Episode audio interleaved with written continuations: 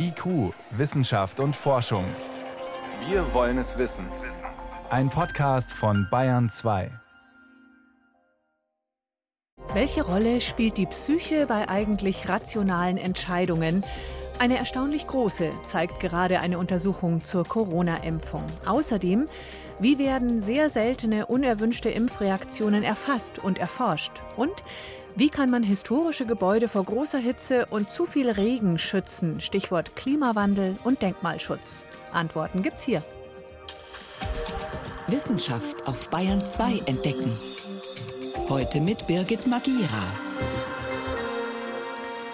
Jeder und jede Vierte in Deutschland ist bisher nicht gegen Covid-19 geimpft. Dafür gibt es unterschiedliche Gründe. Bei manchen spielt nach wie vor die Angst vor Komplikationen eine Rolle, auch wenn die sehr selten sind im Vergleich zu bedrohlich schweren Krankheitsverläufen. Aber ja, es gibt sie und Menschen leiden darunter. Umso wichtiger, dass entsprechende Meldungen an die Gesundheitsbehörden ernst genommen werden.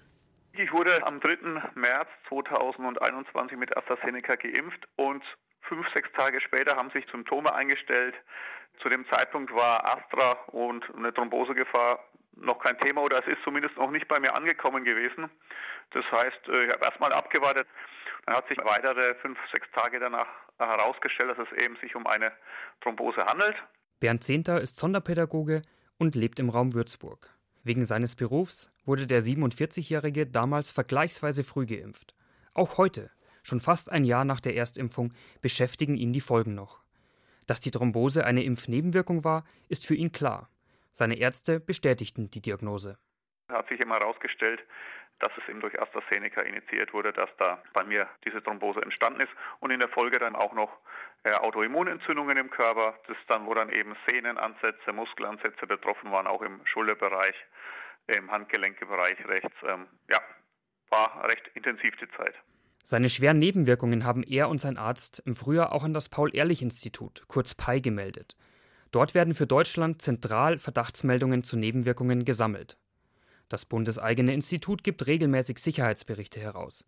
Zuletzt wurden demnach pro 1000 Impfdosen 1,6 Meldungen abgegeben. Darunter fallen aber auch normale Reaktionen des Immunsystems, wie Fieber oder Schüttelfrost. Für schwerwiegende Reaktionen also zum Beispiel eine Herzmuskelentzündung, lag der Wert bei 0,2 Meldungen pro 1000 Impfungen. Präsident Klaus Zichotek. Wichtig ist wahrzunehmen, das sind Verdachtsfallmeldungen und nicht unbedingt Nebenwirkungen äh, von bestimmten Impfstoffen. Denn mit sehr häufigen Impfungen kann man sich vorstellen, dass alleine statistisch bestimmte Ereignisse nach einer Impfung auftreten können, die auch nichts mit der Impfung zu tun haben. An das Paul-Ehrlich-Institut können Patienten ihre Nebenwirkungen melden, aber auch Arztpraxen, Apotheken oder Gesundheitsämter haben diese Möglichkeit. Zum Teil müssen sie es sogar. Dazu gibt es auf der Homepage des Instituts ein eigenes Formular. Es wird jede Verdachtsvermeldung geprüft, aber Sie müssen sehen, dass wir zum Teil tausende Meldungen pro Tag bekommen. Und wir unterscheiden hier natürlich zunächst zwischen Meldungen, die schwere Nebenwirkungen, Verdachtsfälle beschreiben und Meldungen, die die üblichen Verdachtsfälle beschreiben. Der weitaus größte Anteil der gemeldeten Fälle betrifft die typischen und bekannten Impfreaktionen, die innerhalb von ein bis fünf Tagen nach einer Impfung auftreten und auch ohne Schaden abklingen. Also Kopfschmerzen, Fieber oder Schüttelfrost. Immunreaktionen, die ganz viele kurz nach der Impfung spüren. Aus den Meldungen erstellt das Institut unter anderem seine Sicherheitsberichte. Darin stehen Infos zu den Nebenwirkungen und ihrer Häufigkeit. Ärztinnen und Ärzte, aber auch Privatpersonen können sich also entsprechend informieren. Wenn das Paul-Ehrlich-Institut Nebenwirkungen nur bei einer einzelnen Impfstoffcharge erkennt, kann es die Freigabe für diese Charge widerrufen. Zu Anfang der Impfkampagne hat das Institut auf eine seltene Nebenwirkung des Impfstoffs von AstraZeneca aufmerksam gemacht. Hier handelt es sich um das Thrombose mit Thrombozytopenie-Syndrom. Wir haben dieses Signal sehr früh auf Basis der reichlichen Verdachtsvermeldungen identifiziert und haben dafür gesorgt, dass bis zur Klärung, wie häufig diese Nebenwirkung ist, den Impfbeginn übergangsweise verschoben, bis dann nach der Empfehlung tatsächlich weitergegangen wurde. Da die Corona-Impfstoffe millionenfach eingesetzt wurden, wisse man über die Nebenwirkungen bis ins kleinste Detail Bescheid, sagt Psychotech. Das sollte den Menschen Sicherheit geben, dass die Impfstoffe erstens sicher und hochwirksam sind und zweitens das Paul-Ehrlich-Institut bei neuen Erkenntnissen schnell reagieren kann. Die Daten fließen auch in eine Datenbank ein, die Nebenwirkungen aller europäischen Mitgliedsländer sammelt. Neben dem Paul-Ehrlich-Institut betreiben auch medizinische Fachgesellschaften noch eigene Nebenwirkungsregister. So zum Beispiel die Deutsche Gesellschaft für Rheumatologie. Die führt sogar zwei Register. Beim ersten können Betroffene Nebenwirkungen melden. Das zweite richtet sich an Ärztinnen und Ärzte. Da fordern wir allerdings schon dazu auf, Nebenwirkungen, die über das normale Maß, was jede Normalperson auch durchaus empfindet, nach einer Impfung hinausgehen. Also irgendwelche rheumatischen Symptomverschlechterungen oder ungewöhnliche Symptome oder ungewöhnlich starke Reaktionen. Und das erfassen wir auf der Arztseite, sodass wir also jetzt diese zwei Register haben. Und was geschieht damit? Das wird wissenschaftlich ausgewertet.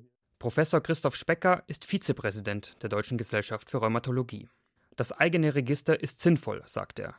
Denn das Paul-Ehrlich-Institut erfasse manche Infos nicht, die aber für Rheumapatienten und ihre Ärztinnen und Ärzte wichtig sind. Ein Austausch mit dem Paul-Ehrlich-Institut findet aber statt. Auch international tauscht sich die Gesellschaft aus, vor allem mit Blick auf die rheumatologische Seite. Zum Beispiel dahingehend, warum ist es denn vielleicht so, dass bei Rheumapatienten die eine oder andere Nebenwirkungen seltener oder vielleicht auch mal häufiger auftritt zum Beispiel die Angabe verstärkter Gelenkschmerzen, die wird bei Rheumapatienten immer häufiger sein als bei Normalpersonen. Aber dass sie insgesamt weniger reagieren, ist mit bestimmten Medikamenten gut zu erklären. Und das weiß das PI zum Teil dann nicht direkt. Und wir können dann direkt sagen, ja, das sind die Patienten, die bekommen dieses Medikament und damit ist das erklärt. Also das macht schon Sinn, sich da auszutauschen. Christoph Specker von der Deutschen Gesellschaft für Rheumatologie und Klaus Zichotek vom Paul-Ehrlich-Institut betonen beide, kein Impfstoff wurde besser untersucht als die Corona-Impfstoffe und verbinden damit die Aussagen, ja, Impfen ist sicher und wenn es wirklich zur Häufung einer Nebenwirkung kommt, wir bemerken es. Auch Bernd Zehnter hat sich nach langen Beratungen mit Ärzten im Dezember zweitimpfen lassen, obwohl er so schwer von den Nebenwirkungen betroffen war. Dafür nennt er zwei Gründe. Also erste große Thema ist natürlich Fremdgefährdung. Ich möchte nicht fremdgefährdend sein. Und das zweite Thema ist, in der Abwägung kamen wir alle zu dem Schluss, dass eine Corona-Erkrankung ungeimpft, ohne Schutz für mich wesentlich gefährlicher ist, als ähm, jetzt die Gefahren, die vielleicht von einem mRNA-Impfstoff wie bei mir BioNTech ausgeht. Die berühmte Risiko-Nutzen-Abwägung. Ein Beitrag von Simon Sachseder. Ausführlich nachlesen können Sie das alles auch im Netz unter br.de/slash wissen. Dort finden Sie auch Antworten auf viele andere Fragen rund um Corona und auch unseren Podcast mit dem Virologen Christoph Spinner.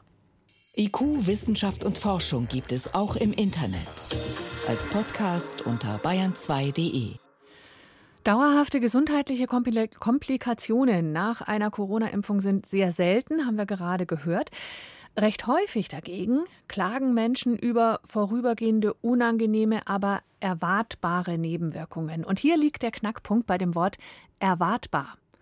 Erstaunlich oft handelt es sich bei den Kopfschmerzen oder der Schlappheit, die man bemerkt, um die Auswirkungen des sogenannten Nocebo-Effektes. Lateinisch Nocebo, auf Deutsch ich werde schaden. Also, dass man sich schlecht fühlt, schon allein, weil man regelrecht darauf wartet. Das Gegenteil von dem bekannteren Placebo. Und dieser Nocebo-Effekt kommt extrem oft vor nach Corona-Impfungen, wie eine Übersichtsstudie zeigt. Vor der Sendung habe ich Karin Meissner um eine Bewertung gebeten. Sie forscht selbst zu Nocebo-Placebo-Effekten an der Hochschule in Coburg. Und ähm, können wir bitte zuerst die Bedeutung nochmal abstecken? Nocebo heißt ja nicht, dass sich jemand die Schmerzen nur einbildet, oder?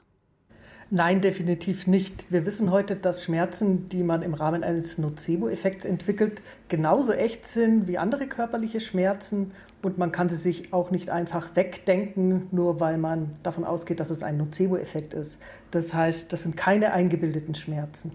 Laut dieser Metastudie sind bis zu drei Viertel aller Kopfschmerzen oder auch Schlappheit, Müdigkeit, die man empfindet, durch Nocebo hervorgerufen bei der ersten Impfung. Können Sie uns kurz erklären, wie ermittelt man denn überhaupt so eine Zahl in der Studie? Ja, in diesen Studien gibt es ja typischerweise zwei Gruppen. Die eine Gruppe erhält den echten Impfstoff, die andere Gruppe erhält einen reinen Placebo-Impfstoff ohne pharmakologischen Inhaltsstoff.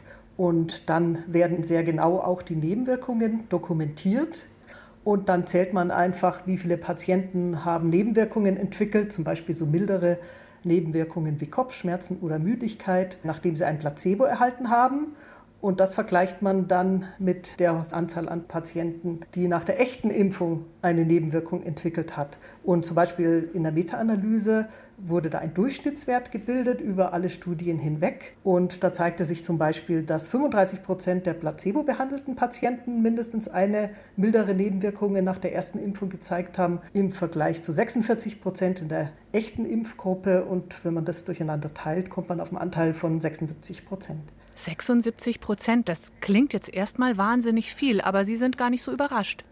Es war tatsächlich auch erwartbar. Es gibt zum Beispiel ähnliche Untersuchungen zu den Nebenwirkungen von Medikamenten, zum Beispiel bei der Erkrankung Fibromyalgie, einer chronischen Schmerzerkrankung. Und da zeigte sich sogar ein Nocebo-Anteil an den subjektiven Nebenwirkungen von 82 Prozent. Jetzt haben wir schon festgestellt, es ist zu einfach zu sagen, das bildet sich jemand ein, sondern das sind einfach, wenn man so will, psychische Effekte oder auch neurobiologische Effekte eben im Gehirn. Können Sie diese Prozesse genauer erklären? Was passiert da? Wir wissen heute, dass der Nocebo-Effekt auf Schmerzen mit echten neurobiologischen Veränderungen einhergeht. Zum Beispiel, wenn wir Angst haben vor Schmerzen aufgrund einer Information, dass wir jetzt Schmerzen zu erwarten haben, zum Beispiel im Rahmen einer Impfung, kann es dazu führen, dass bestimmte Botenstoffe im Gehirn ausgeschüttet werden, die dann wiederum den Schmerz auf neurobiologische Art und Weise verstärken können. Das wissen wir auch daher so genau, weil man in diese Prozesse wiederum spezifisch mit anderen Botenstoffen eingreifen kann und dann auch den Nocebo-Effekt entsprechend ganz spezifisch hemmen kann. Und zum Beispiel kann man den auch mit bildgebenden Verfahren heute im Gehirn messbar und sichtbar machen. Das heißt, was genau löst diesen Effekt jetzt aus? Ist es einfach nur die Information des Arztes über die zu erwartenden Nebenwirkungen oder ist es der Berg an Angst, der sich in mir aufbaut oder eben auch nicht? Beim Nocebo-Effekt sind es wohl diese Informationen, die dazu führen, dass man mehr Angst und Stress empfindet, mehr Sorgen hat zum Teil auch unbewusst vor dem, was da kommen mag.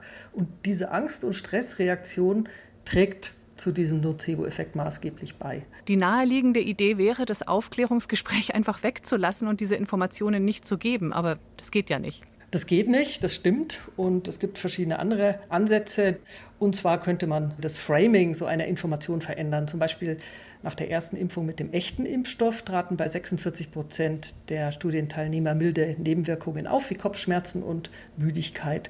Anstelle zu sagen, ja, 46 Prozent bekommen diese Nebenwirkungen, könnte man ja auch umgekehrt sagen, die Mehrheit, nämlich 54 Prozent, entwickeln keine systemischen Nebenwirkungen. Es gibt dann auch noch die Möglichkeit, dass man überhaupt darüber aufklärt, dass es sowas wie Nocebo-Effekte gibt. Wir planen selber gerade eine Studie dazu, zu der Frage, ob man durch eine Schulung der Ärzte in Kommunikation auch letztendlich die Nocebo-Effektrate vermindern kann. Eben dadurch, dass die Ärztinnen und Ärzte darin geschult werden, eine vertrauensvolle, empathische Beziehung zu ihren Patienten aufzubauen und aufrechtzuerhalten, auch während eines Aufklärungsgesprächs, zum Beispiel zu den Nebenwirkungen einer medizinischen Intervention. Im Hinblick auf die Impfquote, die gerade bei den Älteren, die uns ja vor allem Sorgen machen, noch immer zu niedrig ist, ich glaube, ungefähr drei Millionen der über 60-Jährigen sind nach wie vor nicht vollständig geimpft. Wenn wir hier und jetzt gerade über den Nocebo-Effekt sprechen, könnte das schon eine positive Wirkung haben auf die Impfquote. Ich hoffe. Ich denke, dass äh, gerade die Information da ganz entscheidend ist, weil wir heute wissen, dass Nocebo-Effekte natürlich auch mit der Information, zum Beispiel auf Social Media oder auch allgemein in den Medien, zusammenhängt. Das heißt, dadurch, dass eben gerade jetzt wie hier aufgeklärt wird, erwarte ich mir durchaus einen positiven Effekt auf die Ängste oder die Zögerlichkeit bezüglich Impfungen und dann letztendlich auch eine höhere Impfrate. Zu den sogenannten Nocebo-Effekten bei Nebenwirkungen nach Corona-Impfung war das Karin Meissner von der Hochschule Coburg. Sie forscht im medizinisch-psychologischen Bereich zu Placebo und Nocebo. Vielen Dank fürs Gespräch. Gerne. Bayern 2. Wissenschaft schnell erzählt. Heute von Johannes Rostäuscher und wir müssen einmal mehr oder dürfen einmal mehr über Transplantation eines Tierorgans sprechen. Ja, Schweineorgane werden zurzeit ja ausgiebig getestet. Vor knapp zwei Wochen ist einem Mann erfolgreich das Herz von einem gentechnisch veränderten Schwein eingepflanzt worden. Genau. Und jetzt ist frisch veröffentlicht, dass schon im September zwei Schweine Nieren eingesetzt wurden, allerdings einem hirntoten Mann, der künstlich am Leben erhalten worden ist.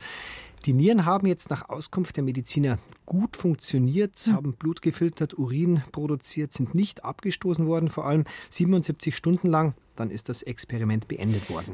Über einen ganz ähnlichen Fall haben wir auch schon mal berichtet. Das war auch im Herbst. Das war auch eine Niere aus einem gentechnisch veränderten Schwein. Die hat man einer hirntoten Frau nicht eingepflanzt, sondern quasi neben dem Körper angeschlossen und geschaut, ob die zumindest arbeitet. Diesmal ist es schon wieder ein Schritt mehr. Das Ganze hat auch insgesamt länger gearbeitet. Herz, die Nieren, ähm, heißt es, dass in Zukunft Schweine Organe spenden werden für Menschen, so ganz regulär? Naja, es deutet viel darauf hin. Herzklappen werden ja schon eh eingesetzt. Auch wenn es vielleicht ein bisschen eine gruselige Vorstellung ist, dass man hm. Schweine als Ersatzteillager züchtet, aber es dürfte über kurz oder lang kommen, wahrscheinlich sogar eher über kurz. Mhm. Anderes Thema. Säuglinge und Kleinkinder beobachten sehr genau, wie andere miteinander umgehen und ziehen ihre ganz eigenen Schlüsse, wer zu wem gehört. Und eine besondere Rolle spielt dabei der Speichel. Das klingt nach einem sehr seltsamen Versuch. Ein sehr interessanter Versuch. Eine Schauspielerin spielt mit einer Handpuppe isst selbst eine Orange, lässt dann die Puppe abbeißen, nimmt mhm. den Rest der Orange wieder und isst wieder weiter. Später hat sie auch den Finger in den Mund gesteckt und dann wiederum der Puppe und so weiter. Die tauschen also Körperflüssigkeiten aus. Eine andere Schauspielerin spielt mit dieser gleichen Puppe nur Ball.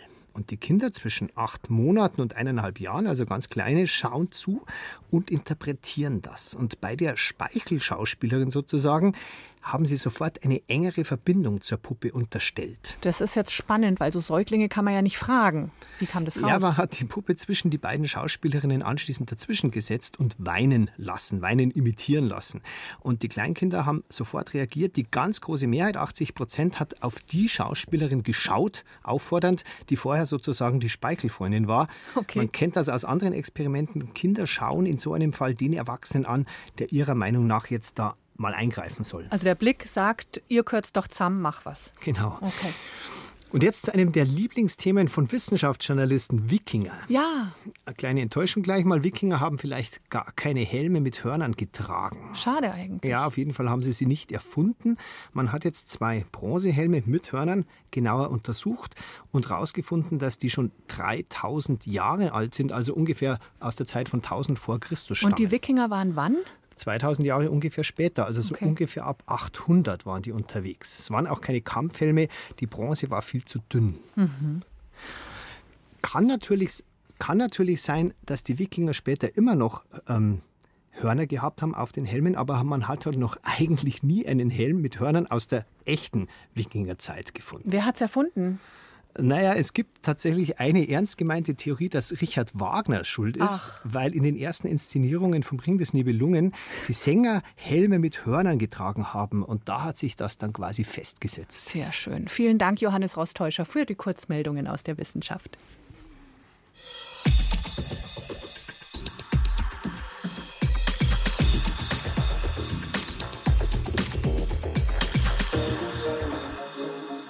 Der gotische Dom im Stadtzentrum, das Barockschloss im Park, eine uralte Wallfahrtskirche am Ortsrand oder ein ganzer Straßenzug Fachwerkhäuser. Solche architektonischen Zeugen aus der Vergangenheit prägen oft den Charakter eines Ortes. Vielleicht sind sie sogar Wahrzeichen einer Region. Architektur aus früheren Jahrhunderten zu erhalten, ist jetzt schon schwierig und könnte in Zukunft sogar noch aufwendiger und teurer werden.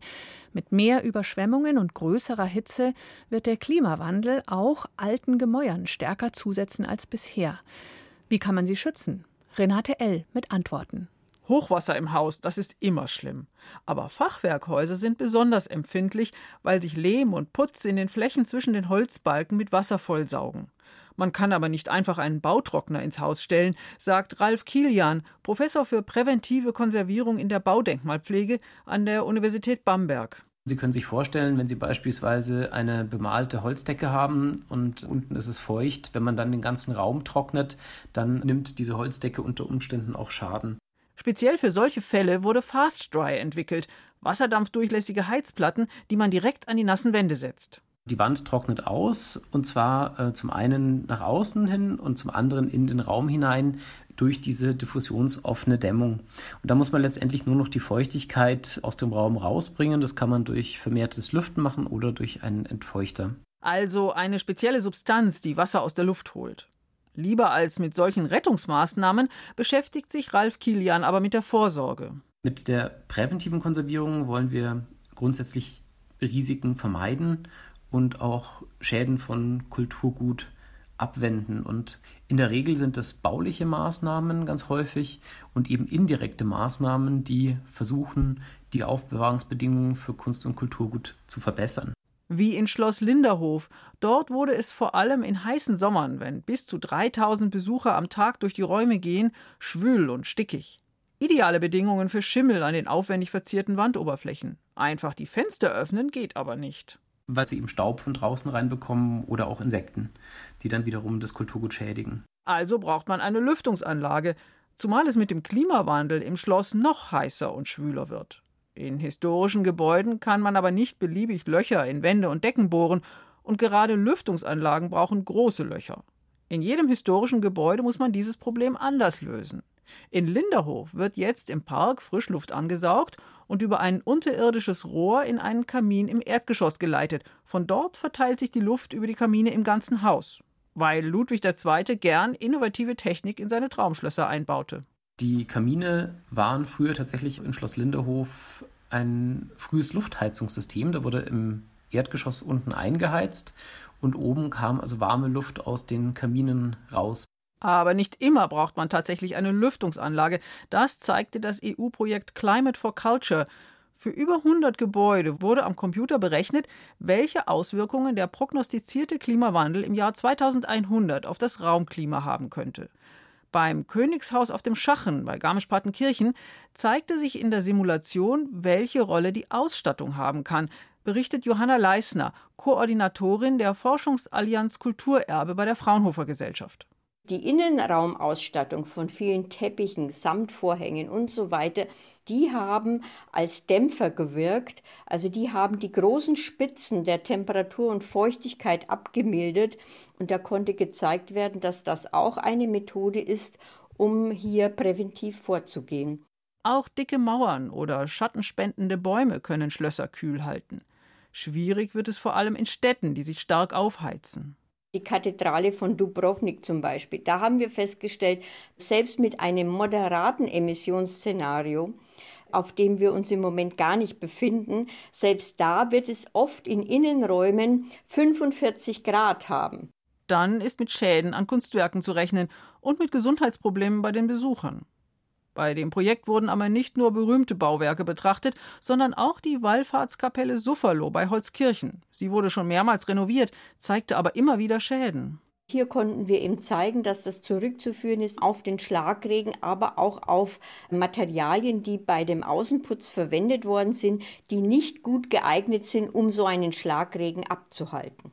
Jetzt wird nach besser geeigneten Materialien gesucht. Historische Gebäude zu erhalten, war immer schon eine Herausforderung. Durch den Klimawandel kommen neue Probleme dazu. Auf EU-Ebene leitet Johanna Leisner seit einem Jahr die Arbeitsgruppe Strengthening Cultural Heritage Resilience for Climate Change, also die Klimaresilienz des kulturellen Erbes stärken. Und der Weltdenkmalpflegeverband ICOMOS hat im vergangenen Juli bei einem Workshop überlegt, wo in Zukunft die Probleme liegen könnten. In der Forschung beschäftigen wir uns schon seit knapp 20 Jahren mit diesem Thema. Aber bis dann die Politik oder die Praktiker das Thema aufnehmen, dauert es einfach immer. Aber es ist ja auch die Rolle der Forschung, hier voranzugehen und äh, das eben aufzuzeigen, was kommt da auf uns als Gesellschaft zu, wie können wir unser Kulturerbe erhalten, was wird es uns vor allen Dingen auch kosten. Schöne alte Gemäuer im Klimastress. Damit sind wir am Ende von IQ Wissenschaft und Forschung und am Anfang eines hoffentlich erholsamen Wochenendes. Danke fürs Zuhören, sagt Birgit Magira.